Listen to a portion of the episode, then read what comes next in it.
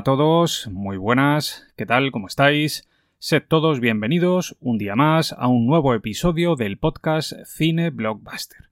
Ya sabéis, el espacio de entretenimiento en el que hablamos de nuestras películas favoritas, de series de televisión, de cómics, libros, videojuegos y en fin, de todo aquello que nos gusta y que nos parece interesante aunque lo hacemos tomando como referencia dos premisas básicas que se han convertido en la principal seña de identidad del podcast. La brevedad y la información de calidad. Esto es lo que ofrecemos y esto es precisamente lo que nos diferencia de otros podcasts. Hoy con un programa dedicado a uno de los personajes más famosos e influyentes de toda la historia del cine, uno de los grandes referentes del subgénero de monstruos y de películas catastróficas. Me refiero al grandísimo e incomparable King Kong, el simio gigante que apareció por primera vez en el cine en 1933 y que desde entonces ha estado presente en el imaginario colectivo como el rey de los monstruos, como la criatura que mejor y más a menudo ha sabido asustarnos con sus apariciones en el cine. En el programa de hoy os propongo un viaje en el que vamos a transitar por toda su filmografía y que nos va a llevar hasta lugares tan atractivos e interesantes como la isla Calavera, el Nueva York de los años 30, el Japón de la posguerra o el universo compartido imaginario en el que nuestro amigo Kong convive con otras criaturas mitológicas. Todo esto y mucho más es lo que vamos a tener en el programa dedicado a nuestro querido King Kong.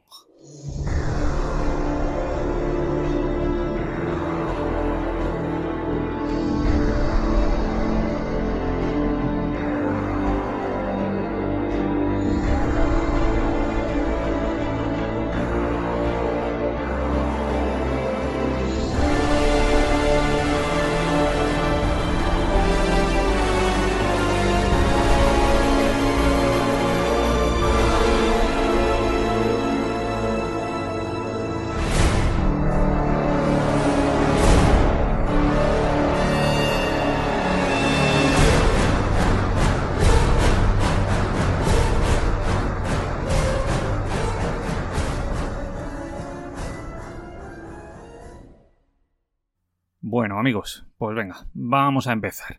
Vamos a empezar con el programa de esta semana. Y en este caso lo vamos a hacer hablando del origen del personaje, del origen de Kong. Y para hacerlo, lo primero que debemos hacer es viajar al pasado hasta el año 1893, momento en el que vino al mundo un hombre llamado Merian Cadwell Cooper, un individuo con una vida interesantísima que nació en Florida en el seno de una familia acomodada y que con tan solo 19 añitos ingresó en la Academia Naval de Estados Unidos.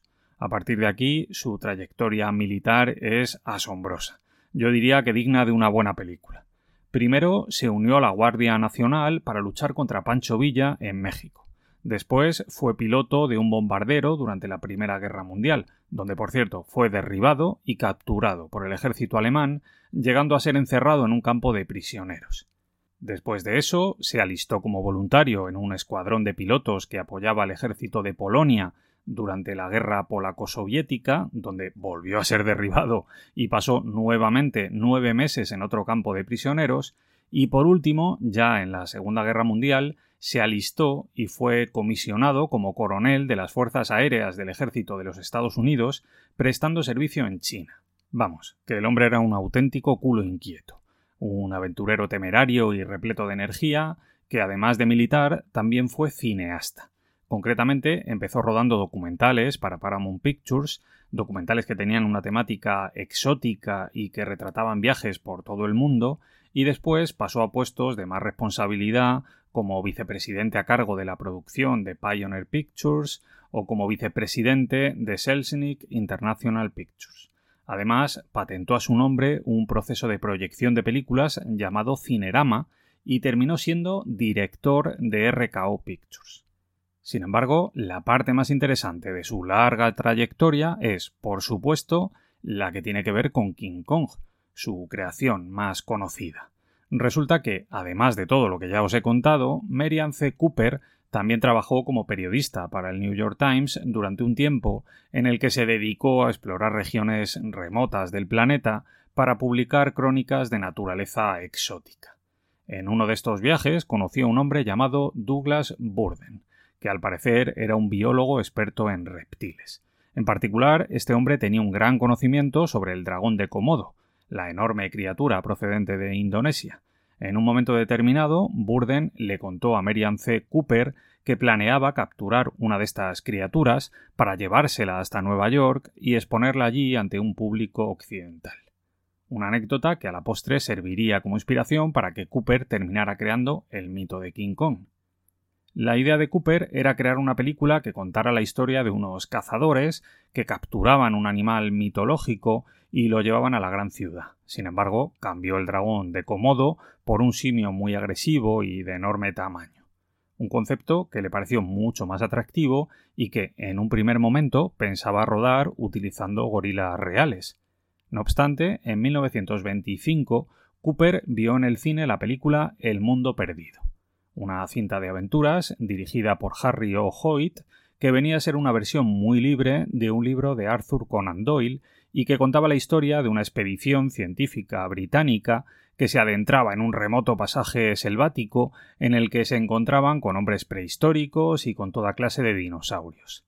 La película, que fue un gran éxito en su momento, cautivó a Cooper y le hizo ver con claridad las enormes posibilidades que las técnicas del stop motion ofrecían un sistema de animación que consistía en aparentar el movimiento de objetos estáticos mediante la reproducción sucesiva de una serie de fotografías que mostraban imágenes fijas. Así fue como nació King Kong.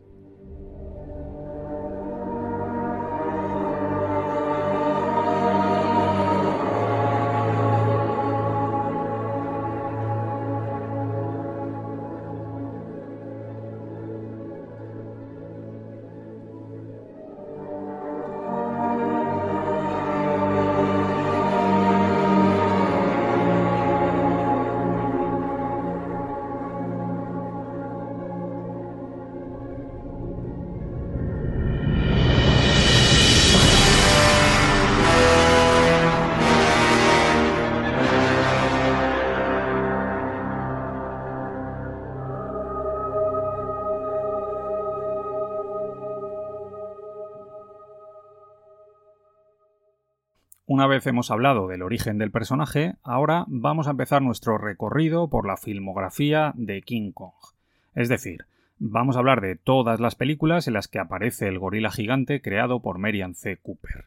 Y lo vamos a hacer, como hacemos siempre, dando detalles del proceso de producción de cada una de las películas, de su trama y de la recepción que tuvo cada uno de estos proyectos entre crítica y público.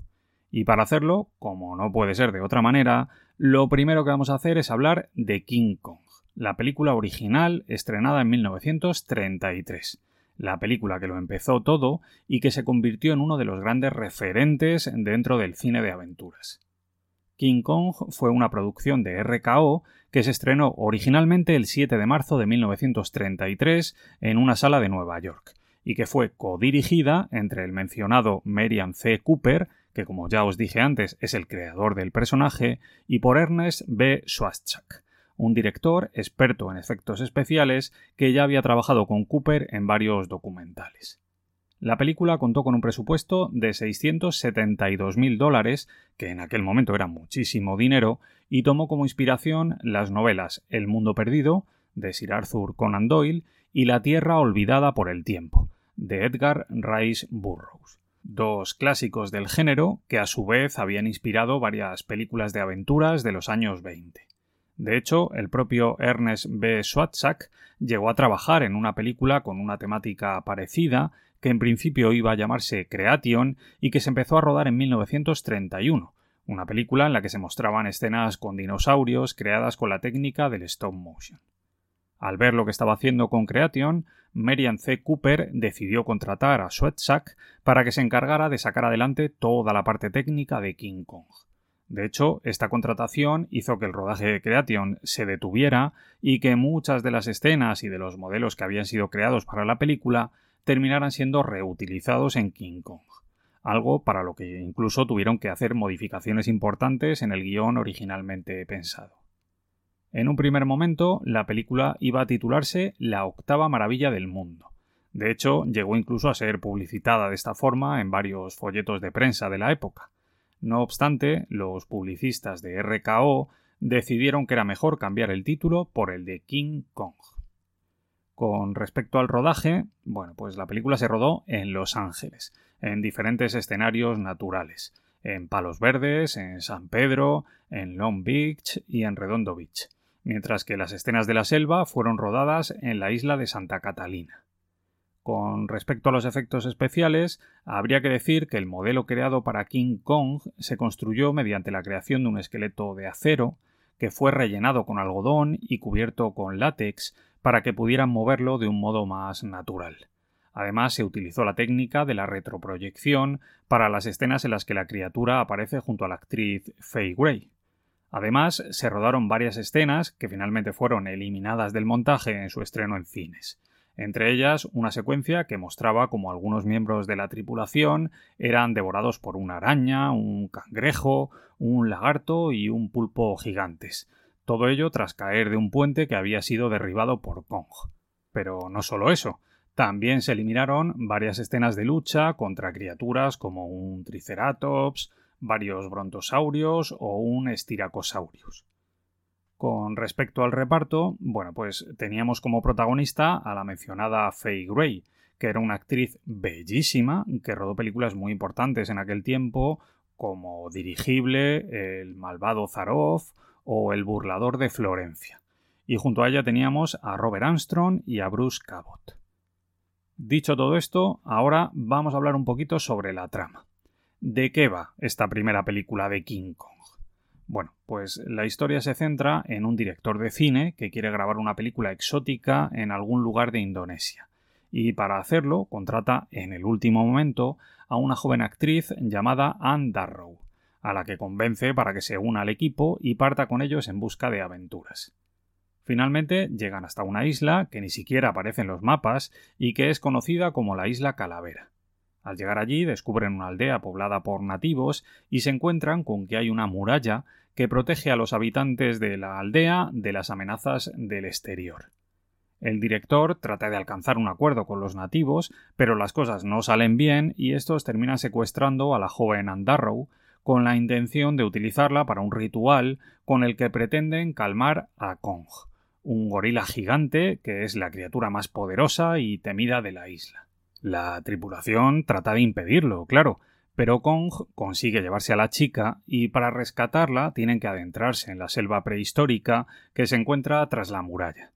Después de enfrentarse a criaturas de todo tipo, por fin consiguen rescatar a la pobre Andarrow y capturan a Kong, al que deciden transportar hasta Nueva York para que pueda ser exhibido públicamente en un teatro. Sin embargo, las cadenas no pueden retener a Kong, que termina liberándose y que se escapa, sembrando el caos por toda la ciudad. Además, Kong parece haberse enamorado de la chica y tras secuestrarla de nuevo, sube con ella hasta lo más alto del Empire State Building, donde finalmente es atacado por varios aviones que logran derribarle. Y ya está.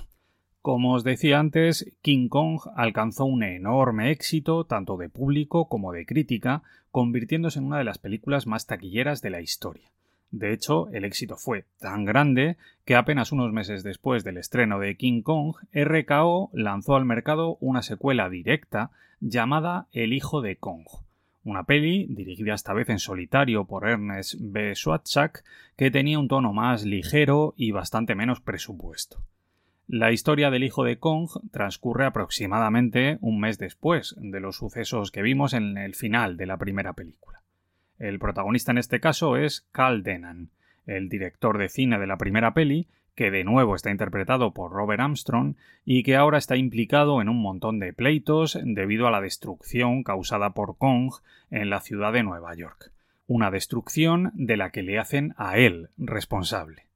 Para intentar salvarse de la cárcel, Denan parte de nuevo hacia la isla Calavera en busca de un antiguo tesoro, aunque en esta ocasión lo hace acompañado por una mujer llamada Hilda, que es una experta en monos.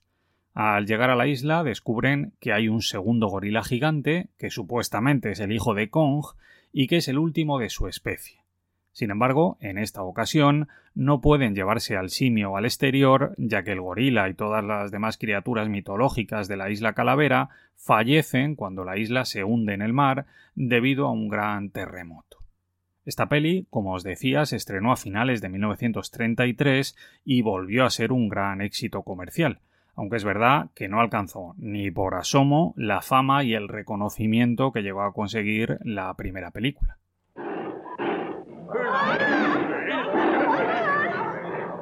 No se alarmen, damas y caballeros. Esas cadenas están hechas de acero.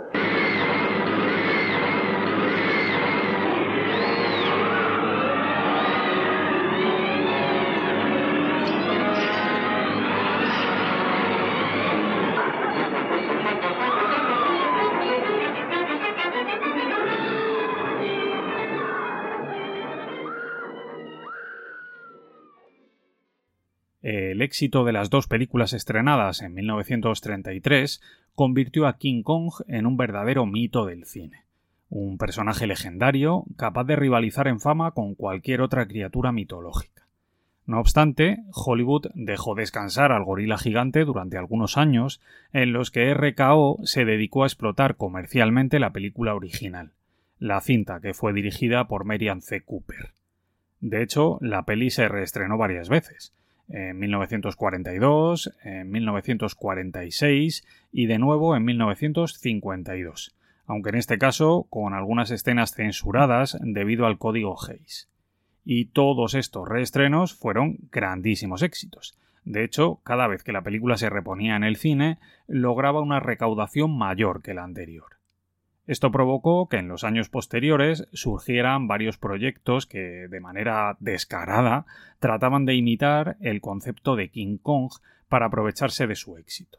Así surgieron pelis como El Gran Gorila, que fue una producción de nuevo de RKO, que se estrenó en 1949, o la versión asiática del mito del monstruo gigante, en este caso la famosísima Godzilla una criatura gigantesca, surgida del fondo del mar como consecuencia de una explosión atómica, y a la que pudimos ver por primera vez en la película Japón bajo el terror del monstruo, que se estrenó en 1954. Hablamos de la película que inauguró el género kaiju, que se convirtió en todo un fenómeno en Japón en las décadas de los 50 y los 60.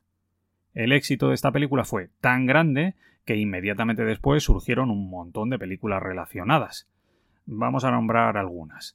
Godzilla contraataca de 1955, Godzilla de 1956, Godzilla contra Hydorach de 1964, Godzilla contra los monstruos también de 1964, Los monstruos invaden la Tierra de 1965, El hijo de Godzilla de 1967 o La isla de los monstruos de 1969. Esto solo por nombrar algunas, porque la verdad es que hay un montón de pelis de este tipo. Pelis, por cierto, que a mí me molaban un montón. Las veía siendo un crío cuando las echaban en televisión española los fines de semana por la mañana. Me levantaba, me tomaba mi colacao y veía las películas aquellas de chinos con monstruos que eran la hostia. Muy malas la mayoría, es verdad, pero súper entretenidas. El caso es que, de entre todos los proyectos surgidos a rebufo del éxito de King Kong y de Godzilla, Lógicamente, hay una película que destaca por encima de todas las demás. Y esta peli es, por supuesto, la mítica King Kong contra Godzilla, de 1963. Una película japonesa, producida por Toho, que fue dirigida por el gran Ishihiro Honda, un hombre que se especializó en películas kaiju y que era un puñetero crack. El tipo rodó un montón de pelis para Toho y además era amigo personal del gran Akira Kurosawa, con quien colaboró en varias películas como Kagemusa o en Ram. Como anécdota os puedo decir que este hombre es el tipo al que nombran en los créditos de la película Pacific Rim, donde se le reconoce como uno de los precursores del género de las películas de monstruos. El caso es que King Kong contra Godzilla se convirtió en todo un fenómeno en su momento. Era la película que reunía por primera vez a las dos criaturas más famosas y temidas del mundo. Una peli muy entretenida que contaba la historia del señor Taco, el dueño de una empresa farmacéutica que atravesaba un mal momento económico y que para solucionarlo decidía ir a buscar un monstruo a una isla perdida en algún lugar del Océano Pacífico. Un monstruo al que pretendía utilizar como reclamo publicitario. El caso es que Taco se las arreglaba para encontrar a Kong y para llevárselo a Japón. Pero esto coincidía con el hecho de que un submarino chocaba contra un iceberg, despertando a Godzilla. Y ya está. Esta era la premisa que nos ponía en bandeja el mejor duelo de la historia. La lucha entre Kong y Godzilla, que era brutal y que dejaba la ciudad de Tokio completamente devastada. En última instancia, las autoridades lograban enviar a los dos monstruos hasta el monte Fuji para que se enfrentasen en una lucha a muerte. Y la verdad es que esta lucha final era apoteósica.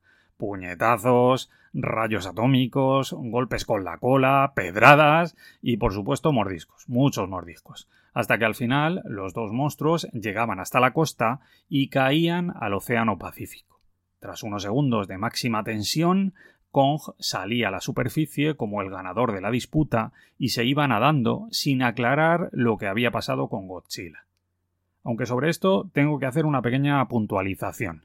Cuando yo era más joven había una antigua leyenda urbana que decía que en realidad había dos versiones distintas de esta batalla final. Una en la que ganaba Kong, que fue la que se estrenó en Occidente, y otra en la que quien salía del mar victorioso era Godzilla. En este caso se decía que se trataba de la versión estrenada en Japón y en el resto de los países asiáticos. Esto es lo que se decía en aquellos años.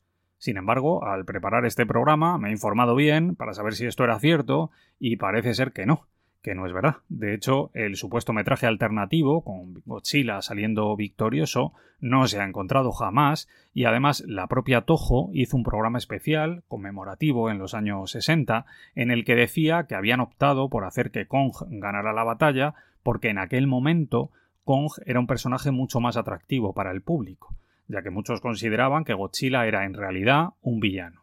El caso es que la película funcionó bastante bien y esto hizo que los japoneses optaran por repetir la fórmula trayendo de vuelta al gorila gigante para la película King Kong Escapes, que se estrenó en 1967.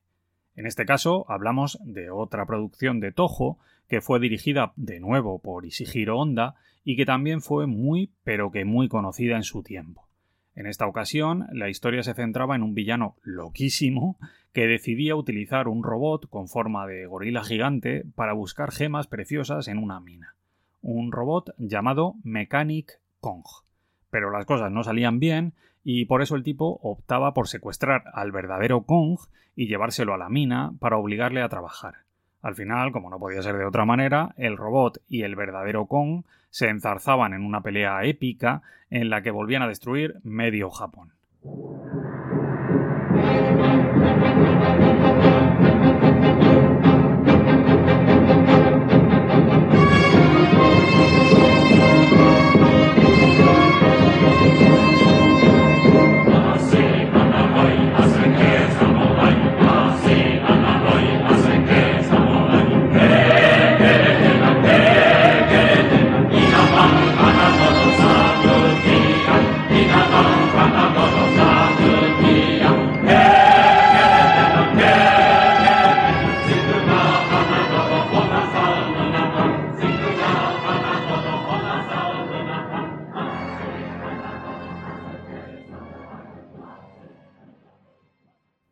El éxito de estas películas asiáticas hizo que King Kong siguiese vivo en el recuerdo del público occidental.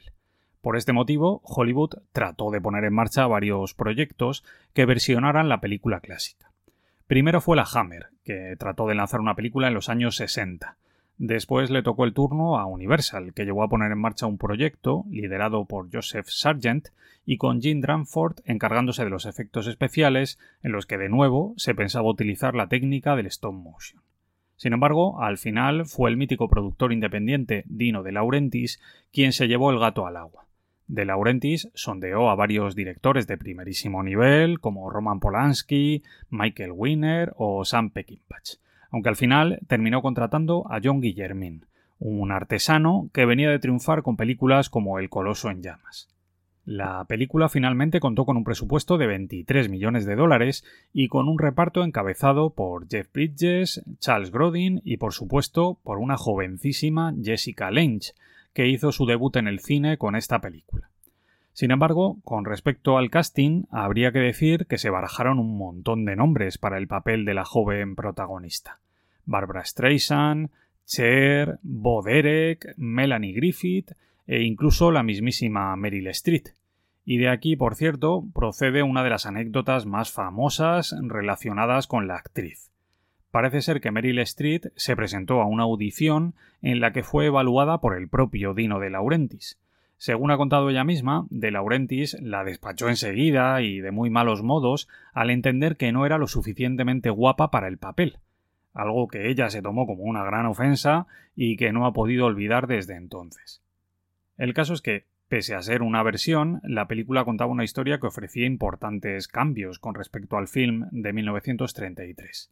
Para empezar, la trama no transcurría en la década de los 30, sino en la de los 70, con todo lo que eso implica. Y tampoco se trataba de un equipo de cineastas que viajaba hasta un lugar exótico para rodar una película. En este caso, lo que nos mostraba era a los miembros de una expedición sufragada por una compañía petrolífera. De hecho, la motivación de la empresa era precisamente extraer crudo de la famosa isla Calavera. Además, la aparición de la protagonista es bastante peculiar. Resulta que el personaje de Jessica Lange aparece de repente en alta mar montada en un pequeño bote salvavidas, y les cuenta a todos que es una actriz y que viajaba a bordo de un barco que se ha hundido. A partir de aquí, las cosas se vuelven algo más convencionales. El equipo, con todos los protagonistas, llega hasta la isla y allí se encuentran con unos indígenas locales y con King Kong, que secuestra a la chica. Después de un temerario rescate, logran capturar al gorila gigante y se lo llevan hasta Nueva York para utilizarlo como reclamo publicitario. Al llegar allí, Kong escapa, se lleva a la chica y trepa hasta lo más alto de las Torres Gemelas, donde es derribado y aparentemente termina falleciendo.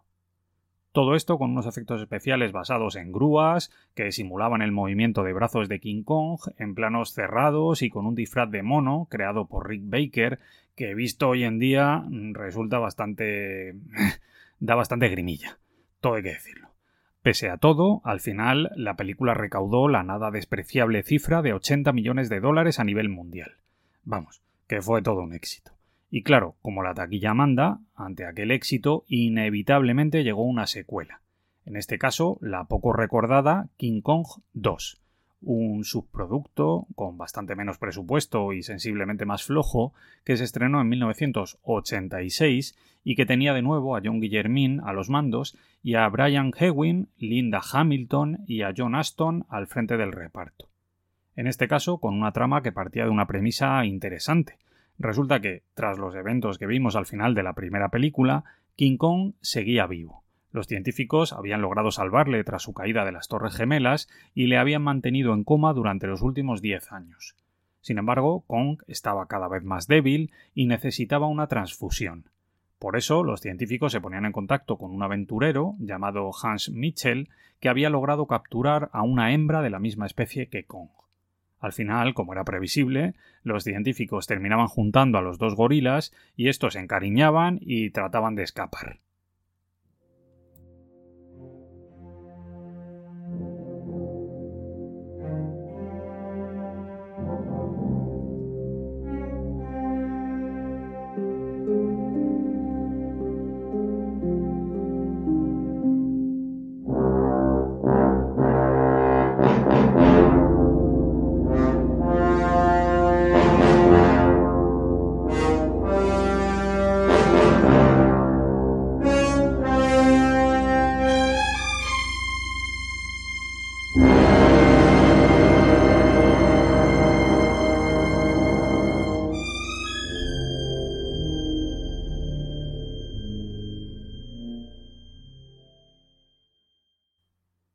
De 1986 pasamos a 2005, al año en el que Universal puso en marcha por fin su tan ansiado proyecto sobre King Kong, algo en lo que llevaban décadas trabajando.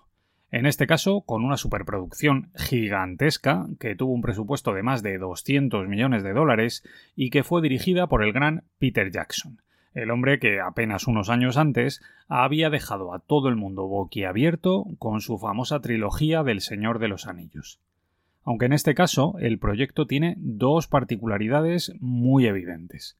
Por un lado, se trata de una peli que es, a todos los efectos, una versión muy fiel de la película de 1933.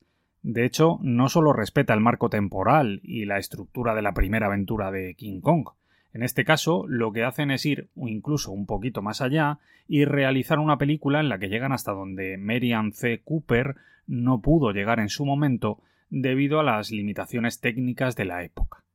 Por eso, Jackson incluye en esta película de 2005 un buen número de escenas que tuvieron que descartarse del guion original de la película de 1933. Escenas que no se pudieron filmar en aquel momento sencillamente porque no era posible hacerlo con la tecnología de aquel tiempo. Y así, en la peli de Peter Jackson, vemos, por ejemplo, una escena en la que los protagonistas son atacados por criaturas horripilantes al caer de un puente, o vemos la famosa escena en la que el equipo que está rodando la peli tiene que correr eh, colina abajo escapando de una estampida. O una escena en la que King Kong va persiguiendo a Andarrow y Jack Driscoll mientras bajan la montaña. Todo esto como si fuera un homenaje, como si Peter Jackson hubiera querido completar a su manera la obra original. Y la otra gran particularidad de este proyecto es precisamente la inclusión de la tecnología digital a la hora de rodar las escenas de efectos especiales.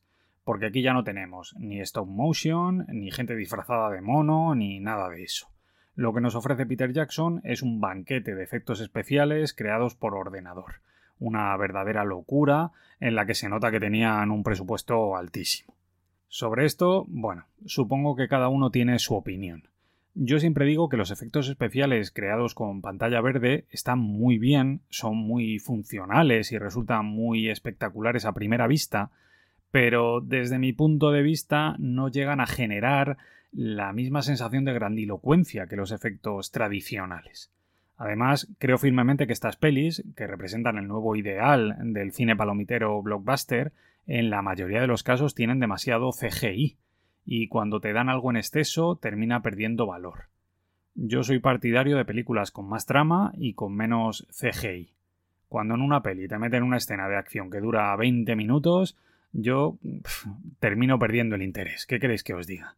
Prefiero las películas en las que se dosifica este recurso, en las que las grandes escenas de efectos especiales se convierten en la guinda, en las que no te ves saturado como espectador. Pero bueno, como os decía antes, esto es una opinión personal. Luego cada uno tendrá su forma de ver las cosas. Por lo demás, King Kong de 2005 tenía un reparto potentísimo con rostros tan conocidos como los de Naomi Watts, Adrien Brody, Jack Black, Jamie Bell, Colin Hanks o Andy Serkis que volvió a dar una clase magistral en su trabajo con las técnicas de captura de movimiento. Los efectos especiales fueron creados por la empresa Weta, la banda sonora corrió a cargo de James Newton Howard y la película terminó recaudando 550 millones de dólares en todo el mundo. Además, las críticas fueron en general bastante positivas y la peli ganó tres premios Oscar, todos ellos en el apartado técnico. Quiero al equipo y a los actores en el barco dentro de una hora. No, Carl, no puedes hacer eso. Es que el estudio nos obliga a adelantar la salida. No es ético. ¿Qué harán? ¿Denunciarme? ¿Eh? Pues a la cola, no dejaré que se cargue mi película. Tenemos tres horas. O encontramos a otra protagonista o estamos perdidos. En esta ciudad hay miles de actrices en paro. En alguna parte hay una mujer que ha nacido para hacer este papel. Una mujer que viajará al corazón de lo desconocido.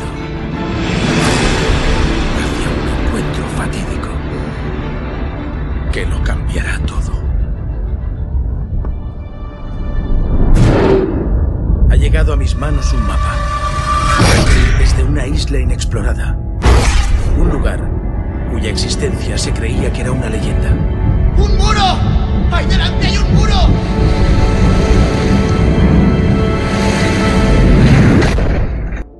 Hasta ahora.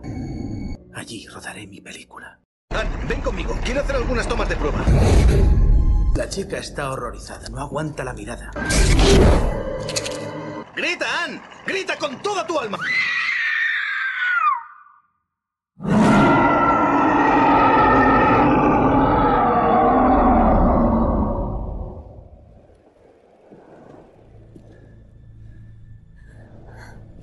El gran angular nos servirá. ¡Se han llevado a Ann! ¡Señorita Darrow! ¡Detrás del muro! Carl, ¿qué ocurre? ¿Tú has visto algo?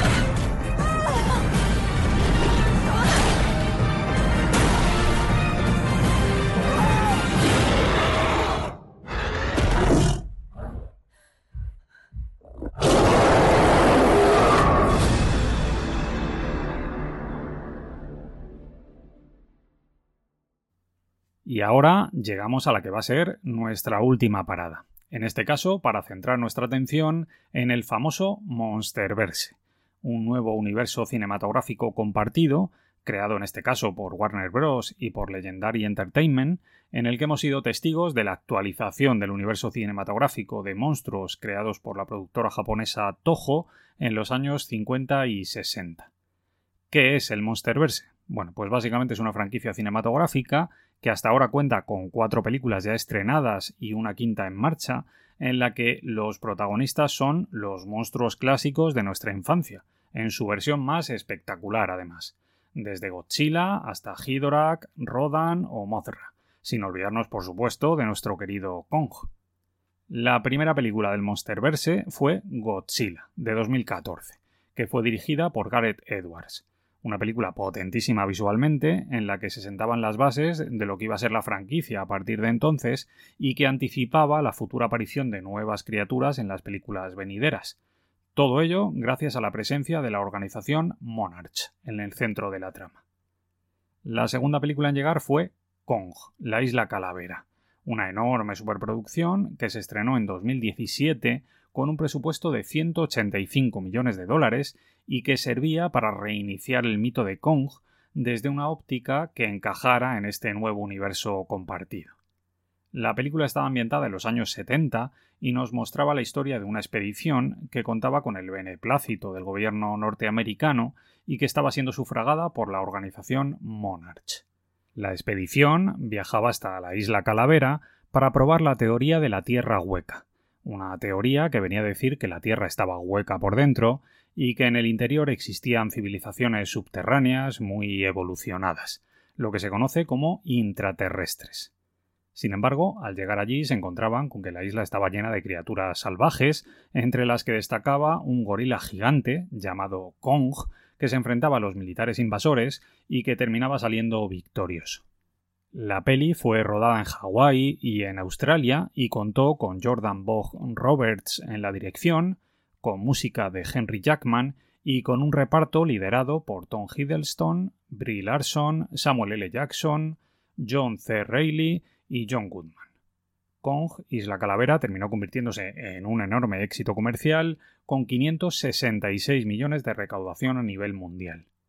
Este buen resultado en taquilla hizo que la franquicia siguiera creciendo y así en 2019 llegó Godzilla, Rey de los Monstruos, la tercera película de la saga, en la que esta vez Godzilla se enfrentaba a criaturas tan terroríficas como Mothra, Rodan o Ghidorah, de nuevo con un presupuesto muy potente y consiguiendo una recaudación muy notable. Sin embargo, el gran plato fuerte de esta descomunal franquicia fue Godzilla vs. Kong, la cuarta película del Monsterverse, una epopeya gigantesca estrenada en 2021 y en la que por fin pudimos ver en pantalla el duelo entre los dos grandes iconos del cine de monstruos, King Kong y Godzilla. Todo ello con un presupuesto de 200 millones, con Adam Wingard en la dirección y con un reparto formado por Alexander Skarsgård, Rebecca Hall, Millie Bobby Brown y Eiza González. La película nos mostraba el enfrentamiento entre las dos temibles criaturas mientras los protagonistas humanos penetraban en la tierra hueca donde pretendían extraer energía y donde terminaban encontrando restos ancestrales que parecían ser el origen de las criaturas míticas. En esta peli hay de todo, grandes batallas entre monstruos, lugares exóticos, unos efectos especiales muy potentes y hasta la inesperada aparición de Mecha Godzilla. Vs. Kong se estrenó en 2021, en plena era COVID, y para sorpresa de todo el mundo se convirtió en un grandísimo éxito con una recaudación global de 468 millones de dólares. Una auténtica locura si tenemos en cuenta el contexto en el que llegó la película a los cines. En cualquier caso, este film es, de momento, la última película del Monsterverse que hemos podido ver en cines. No obstante, hace apenas unos días se ha publicado en redes un pequeño teaser de la que va a ser la quinta película de la franquicia. Una nueva aventura, de nuevo protagonizada por Kong y por Godzilla, de la que todavía se sabe muy poco, solo que se va a estrenar en 2024.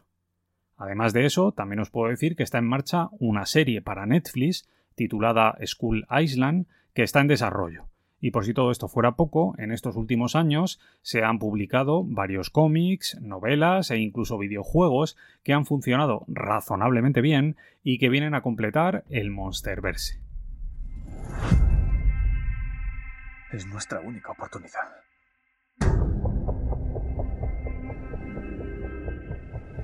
Tenemos que aprovecharla.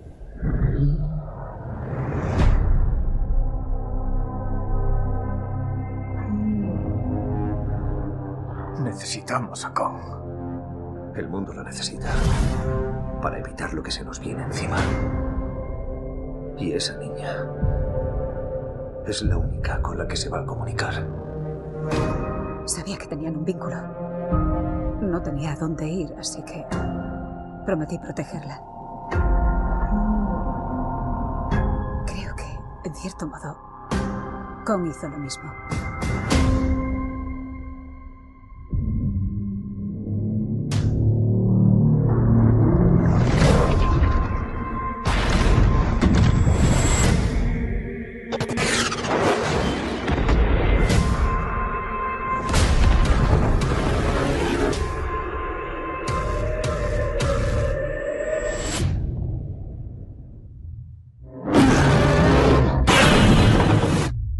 Godzilla.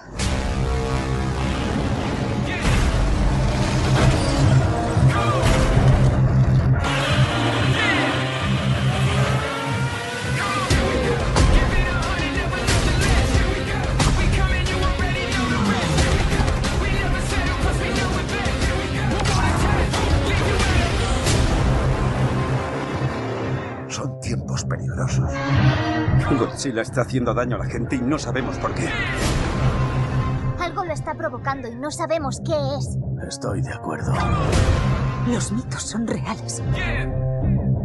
Hubo una guerra. Y solo quedan ellos.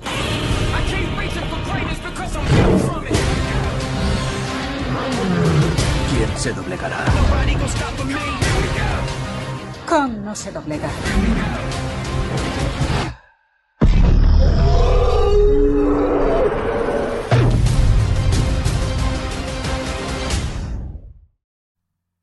Y ya está.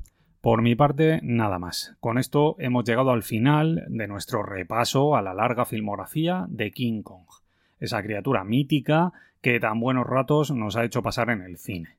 Y por tanto, ya solo me queda despedirme dándoos las gracias por acompañarme un día más escuchando el programa. Y ya de paso, quiero recordaros que si os ha gustado el contenido del podcast, podéis seguirme en iVoox, en Spotify y en el resto de plataformas también en redes sociales a través de Twitter y de Instagram.